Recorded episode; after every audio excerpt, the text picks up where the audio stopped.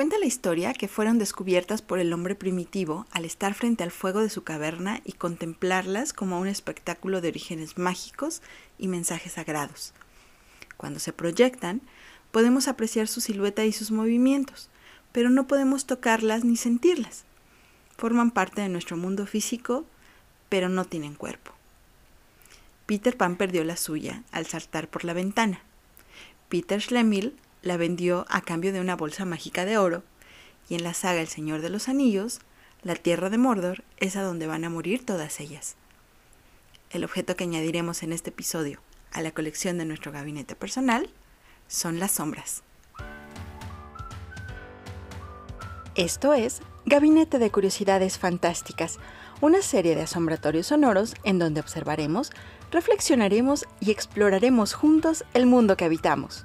Crearemos artefactos y objetos que contarán sus propias historias y los añadiremos a una creciente colección personal de rarezas, realidades ficticias e imaginarios secretos con los cuales podremos construir y reconstruir nuestra propia versión del mundo. Hola, hoy hemos llegado al séptimo episodio de esta serie de asombratorios sonoros llamado Gabinete de Curiosidades Fantásticas. Mi nombre es Susana Juárez y si ya me has acompañado en episodios anteriores y sabes qué es lo que vamos a hacer, siéntete con la confianza de adelantarle un poco para ir directo a la historia del objeto que coleccionaremos hoy. Si es la primera vez que me escuchas, voy a explicarte de manera muy rápida lo que haremos aquí. En cada episodio te platico un poco de la historia y el contexto del objeto o artefacto que estamos a punto de coleccionar. También te comparto cómo es que ese objeto ha sido fuente de inspiración para diversos artistas y creadores, y lo acompaño con algunos ejemplos. Después, te invito a que seas tú quien realice sus propias exploraciones y observaciones en el mundo que habitamos para terminar con un ejercicio de salida artística de final abierto. Esto quiere decir que podrás realizarlo con los materiales o recursos que tengas a la mano y con cualquier técnica o disciplina artística que ya conozcas o que tengas ganas de explorar. Al final, el objeto o artefacto que hayas diseñado estará listo para ser añadido a la cada vez más grande colección de tu propio gabinete de curiosidades fantásticas. Pero no te preocupes, pues lo genial de este ejercicio es que la forma y el formato que tendrá tu gabinete lo decides tú. Puedes elegir crear algo pequeño, personal y que no ocupe mucho espacio, o puedes elegir crear algo más elaborado, muy visible y tan grande como tú quieras. Al final, todo dependerá de cómo desees darle vida a eso que irás agregando semana a semana. Puedes escribir, dibujar, esculpir, armar, bailar, componer o interpretar. Todo está abierto a lo que a ti se te antoje hacer. En esta serie de asombratorios sonoros no requieres de materiales específicos o conocimientos previos sobre algún tema. Tampoco tendrás que seguir instrucciones concretas, pues en este espacio nos revelamos ante la idea de que solo existe una forma única o correcta de hacer las cosas, pues cuando eliminamos la posibilidad del error y la posibilidad de equivocarnos, abrimos un territorio muy grande para poder jugar y explorar con muchísima libertad. Ahora que ya sabes lo que vamos a hacer, comencemos.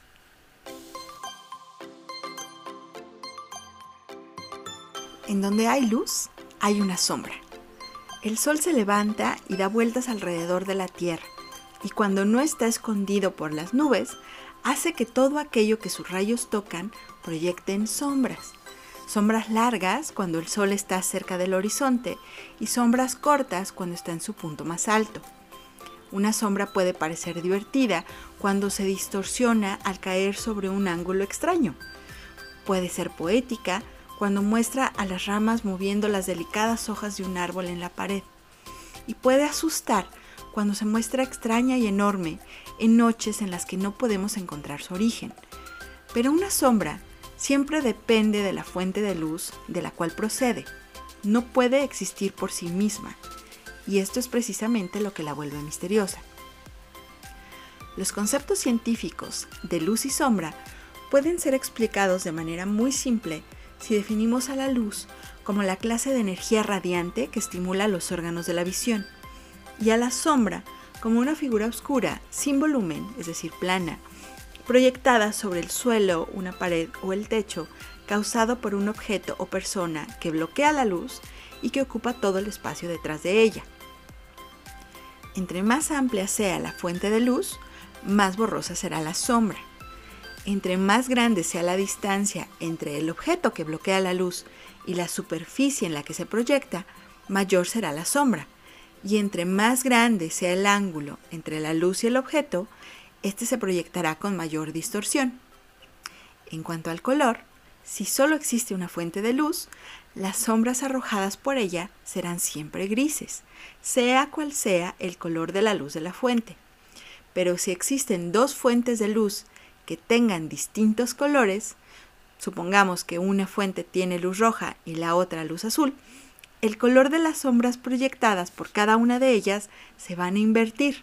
Es decir, la sombra proyectada por la luz roja se va a ver azul y la sombra proyectada por la luz azul se va a ver roja y solo el lugar en donde se cruzan serán grises. Y dentro de las sombras más impresionantes que produce la naturaleza tenemos a los eclipses. Si la Tierra proyecta la suya sobre la Luna, se produce un eclipse lunar.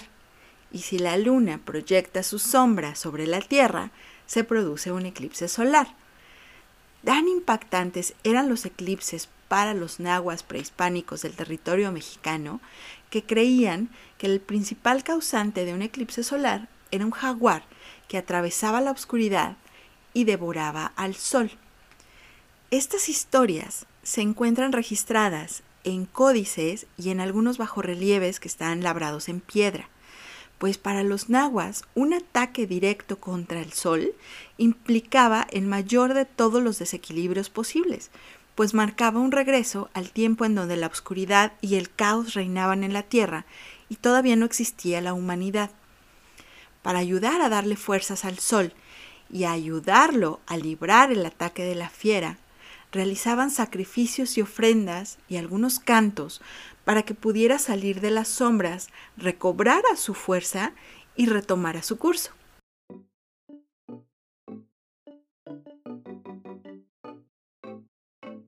Para poder realizar la exploración de las sombras que están a tu alrededor, ya sean las que proyectan naturalmente tu cuerpo o los objetos de tu entorno, o ya sea que las provoques y las crees tú mismo, lo primero que necesitas es una fuente de luz. Recuerda, si no hay luz, no hay sombra. Esta fuente puede ser la luz que proviene del sol, si haces tu exploración en el día.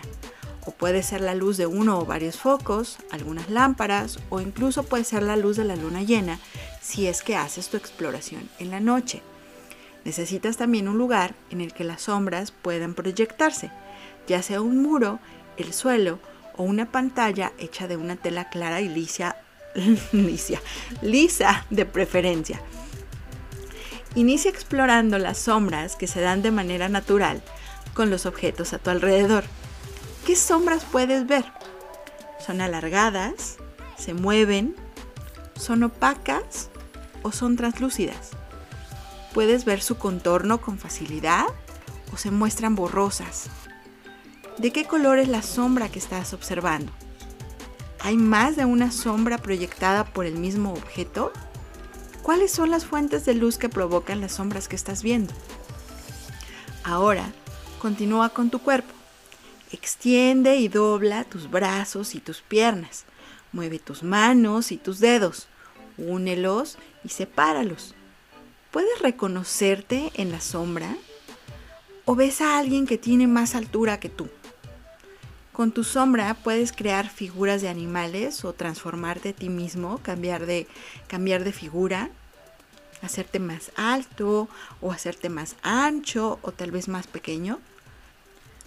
Por último, termina explorando diferentes objetos, materiales y texturas y también diferentes fuentes de luz. ¿Son iguales las sombras que proyecta una bolsa de plástico transparente a las que proyecta una bolsa de plástico negra, por ejemplo? ¿O son las mismas sombras las que proyecta una tela delgada que las que proyecta una tela oscura? ¿Qué pasa con tus sombras si acercas y alejas los objetos o tu cuerpo de la fuente de luz. ¿Qué pasa si usas dos fuentes de luz al mismo tiempo? Si las mueves, y las pones más arriba o más abajo. A continuación, te voy a compartir algunas expresiones artísticas que seleccioné para ti y que están inspiradas en sombras. Si quieres complementar un poco más estos ejemplos, en la entrada del blog que acompaña a este sombratorio sonoro encontrarás imágenes, videos y algunas ligas que pueden resultarte interesantes. Para llegar a ella, solo tienes que buscar el enlace que te puse en las notas de este episodio.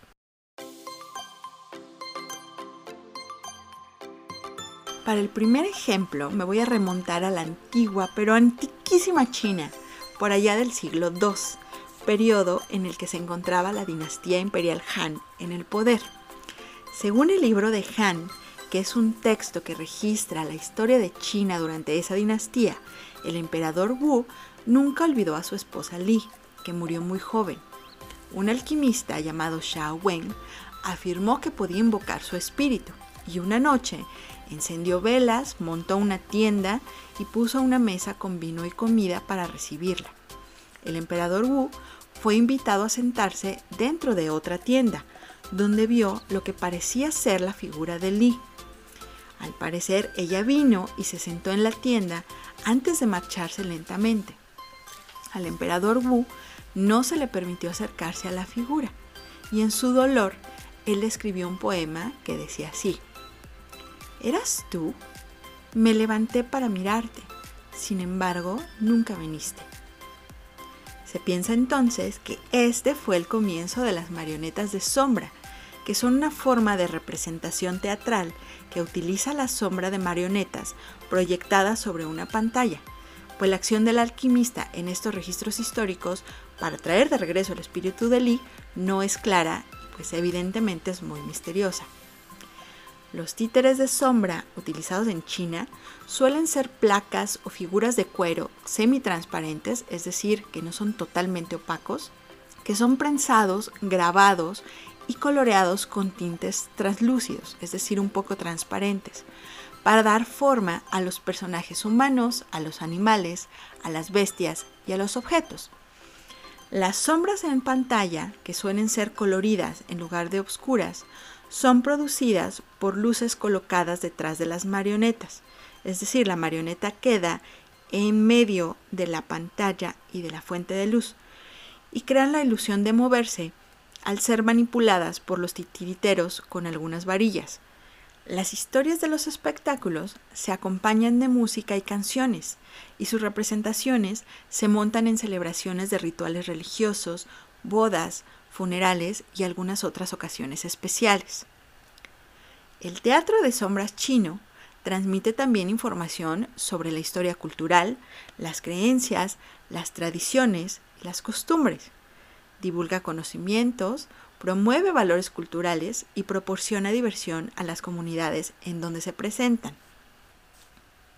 Los titiriteros dominan toda una serie de técnicas como canto improvisado, canto en falsete, manejo simultáneo de varias marionetas y tiene la capacidad para tocar diversos instrumentos musicales. Asimismo, fabrican y manejan marionetas que pueden tener entre 12 y 24 articulaciones móviles. Tan importantes y tan valiosos eran los titiriteros para la corte china en las dinastías antiguas que existen archivos históricos que relatan que en los periodos bélicos del año 1127 eran raptados como trofeos de guerra. Las marionetas de sombra tuvieron una amplia difusión en el extranjero hacia el siglo XV, cuando se introdujeron en Egipto.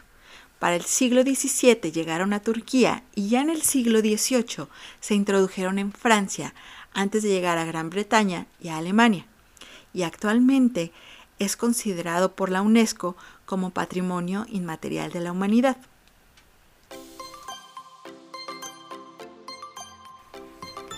Mi segundo ejemplo es más, pero mucho más moderno, pues fue creado en 2009 y es interpretado por la compañía de danza Philobulus. Es un espectáculo que combina multimedia, teatro de sombras proyectado, música con partitura original y danza contemporánea que se titula Shadowland. En este espectáculo se narra la historia de una adolescente que se prepara para ir a la cama por la noche. Mientras se duerme, la pared de su habitación empieza a girar misteriosamente atrapándola en el país de las sombras.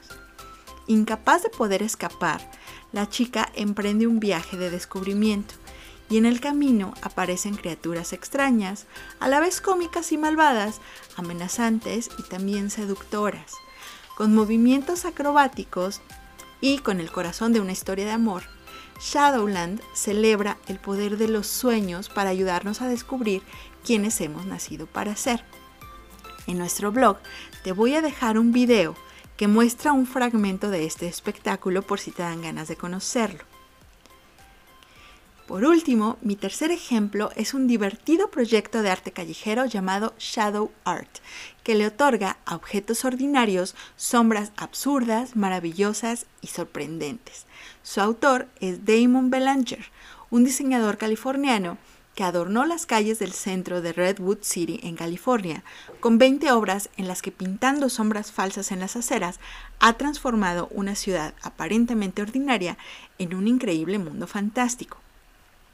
Utilizando elementos públicos como bancas, buzones y bicipuertos como inspiración, Damon crea sombras peculiares que dan nueva vida a los lugares de la ciudad que suelen pasar desapercibidos. En el mundo que crea este artista, un buzón es en realidad un monstruo sonriente. Una banca se muestra como un gato curioso y un mapa de la ciudad se revela como un robot. Para crear cada una de sus piezas, Damon elige primero el objeto urbano que proyectará la sombra fantástica. A continuación, crea un contorno con gis del que será el personaje sombra sobre el suelo y lo dibuja de forma que se parezca lo más posible a una sombra real. Luego lo rellena utilizando pintura color gris oscuro. Y es así como un elemento cotidiano se convierte en un personaje extravagante, lo cual demuestra que cualquier espacio público puede ser mágicamente transformado por aquel que desee intervenirlo. Ahora te toca a ti comenzar a imaginar cómo quieres transformar y darle vida a tus sombras. Y cuando tengas tu pieza creada, por favor compártela conmigo y déjame verla. Pídele a los adultos con quien vives que la publiquen en sus redes sociales, etiquetándonos y utilizando el hashtag mi gabinete personal para que yo pueda encontrarla o házmela llegar por correo para poder compartirla en las nuestras. Puedes encontrar toda la información que necesitas para hacerlo en las notas del episodio y si te gustó este asombratorio sonoro, me encantaría que lo compartieras con alguien que creas que puede gustarle también. Yo soy Susana Juárez, muchísimas gracias por escucharme y volvamos a encontrarnos en el próximo episodio. ¿Te late? Esto fue Gabinete de Curiosidades Fantásticas, una serie de asombratorios sonoros creados por Impromptu Luden Society. Concepto original, diseño de contenidos y voz de Susana Juárez.